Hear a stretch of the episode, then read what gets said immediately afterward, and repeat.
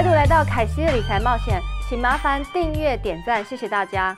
当我在做这个视频的稿的时候，当天 S B 涨到了二十五 percent，Warren 有六十五 percent，实在太开心了，在这边恭喜大家。突然之间，我觉得我的电力突然充饱了。这一期呢，又到了期末，我缴交我个人成绩单的时候。这一期我稍微整理，方便大家了解。因为我在第四十集仓位大空开的时候，直接把证券户打开来看，洋洋洒洒一堆。因为我买的股票实在太多了，我觉得大家看的应该眼花缭乱。这一期我把它整理清楚，这样大家能知道说哪些是长期投资，哪些是中短期投资，然后我的分配主力大概在哪几个部分。今天除了仓位分析之外，我还会稍微讲解一下五 G 股的部分，还有一些五 G 股的概念。那我们就开始吧。这个图表呢，是我手上股票目前的成长率。大家可以看到，NEO 来到了三百二十一 percent，再来 SE 紧追在后，有两百四十二 percent，再来是我之前买的亚马逊有两百 percent。目前呢，你们可以从这个圆形图表来看呢，我长期持股的部分，也就是会持三年到五年，甚至更长的时间，占我的仓位是六十五 percent。短期部分目前占有我三十四 percent。短期呢，可能就是说三个月到六个月不等，会随着状况不同而调整的。我的板块有稍微变动，因为我买了三万美金的 Palantir，所以瞬间 IT 变成二十八点一五 percent，成为第一大板块。再来第二个是 EV 车，二三 percent，主要是因为不知不觉越买越多，就变成现在这样了。第三大是电子商务，主要是亚马逊跟 AC，最后是五 G 板块，变成第四。不过之后我会慢慢把它调整回去的。再来呢，我会分享说有几档在我仓位中比较多人询问的股票，并且分享我最近的看法。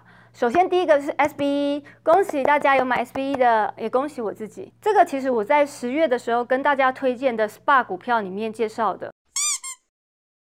S B 其实正在跟全球最大的网络充电公司 ChargePoint 合并。目前呢，ChargePoint 是经营全球最大的电动汽车充电站，包含美国有十四个国家，拥有十一万四千个充电站。有看过我视频的，都跟我一样买在这个起涨点，这个月呢也涨了快一百 percent 了，所以我建议大家不要再追高了。山顶的冷风很冷的，目前我正在等待合并的消息，如果这个消息之后，我就会把我手上的持股卖掉。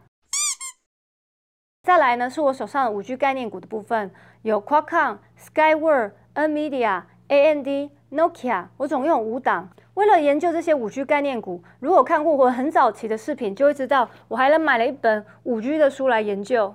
接下来我会介绍一下我自己整理的五 G 概念图。五 G 呢不光只是讲速度，从我整理的黄金三角图来看，就会知道五 G 呢其实带来科技的演变。之前呢我介绍过，但是这边再一起来复习下，这是五 G 分为三大领域，从上往下看，你们就可以知道五 G 接下来的发展方向。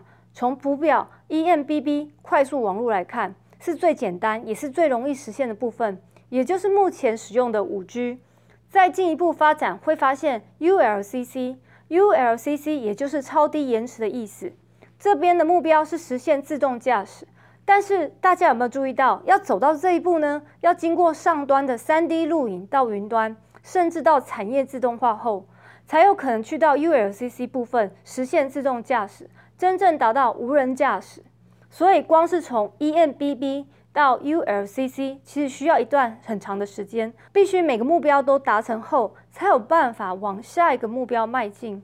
左下方可以看到 NTC 的部分，就是物联网。当 5G 开发到这段的时候，大家就可以开始享受智慧城市、智慧家、智慧医疗。但现在离这些还是很遥远。不过我们可以想象，五 G 的蓝图是相当的大的。很多人一直被误导，觉得五 G 可以直接跳过做六 G。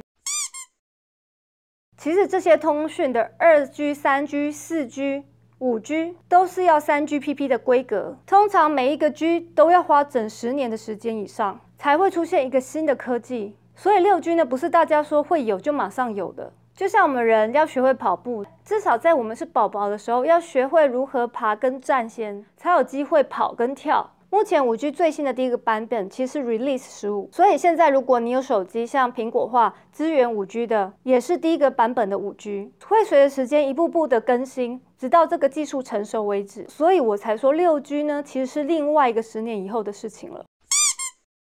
大家仔细想一想，人会往前跑，我们眼睛也长在前面，为什么呢？世界也是在往前进步的，所以五 G 的股票长期也是往上涨的。上次呢，为了研究五 G 买的那本书。虽然我没有办法完全看懂，但是至少我也了解一些重点。美国的 Verizon 其实已经买好五 G 的宽频了，投资进去了，不可能买了不用。说到底呢，六 G、七 G 都好。以后的高通或是 Skyward 一定都是受益的。如果想要清楚了解这些技术含量的话，请麻烦去看我之前的视频。Skyward 跟高通也是我今年四月买进的，这两家公司要开始行大运了。再来呢，我也整理一个五 G 相关的产业股票，相信看过我之前技术含量比较大的五 G 影片，应该不陌生。也是分为三大部分，第一部分是手机和下游厂商供应链。手机部分，苹果、三星、华为。苹果在美股市场受益很大，因为华为没有上市，三星也在韩国上市，所以要买手机股，大部分就是选择苹果。爱立信和诺基亚在市场份额已经很小了。零组件的供应商这几家，我之前视频有介绍过。我个人手上的高通和思佳讯通讯，特别是高通设计并销售无线通讯产品和服务，它的大部分收入呢来自晶片制造和专利许可业务，现在也走开之前官司缠身的霉运了。在第二个部分呢，分为电信公司、设备制造商和基础建设供应商，不管手机卖得多好，都需要电信公司提供行动和固定网络的服务赚钱。之前其实是很丰厚的市场。但是自从 OTT 的出现，像是 WhatsApp、Line、微信一直在免费使用这些通讯系统，迫使电信公司和设备供应商要不断的削减成本，以保持竞争力。设备供应商是提供给电信公司服务，因为电信公司本身呢其实没有制造设备。目前华为是领导者，但没有上市。紧接在后面的是爱立信跟诺基亚。说到诺基亚呢，就像我之前说过，这个行业真的很不容易生存。公司的净利率很低，我觉得最糟的情况都已经发生在这家公司身上了，失去了大案子，公司也换了 CEO。我并没有加仓或是卖出手上的持股，因为随着五 G 的进程的发展呢，这些公司最后多多少少应该会受益，毕竟也没有几家。再来，基础建设供应商是建造室外和室内的 small cell 小型基地台。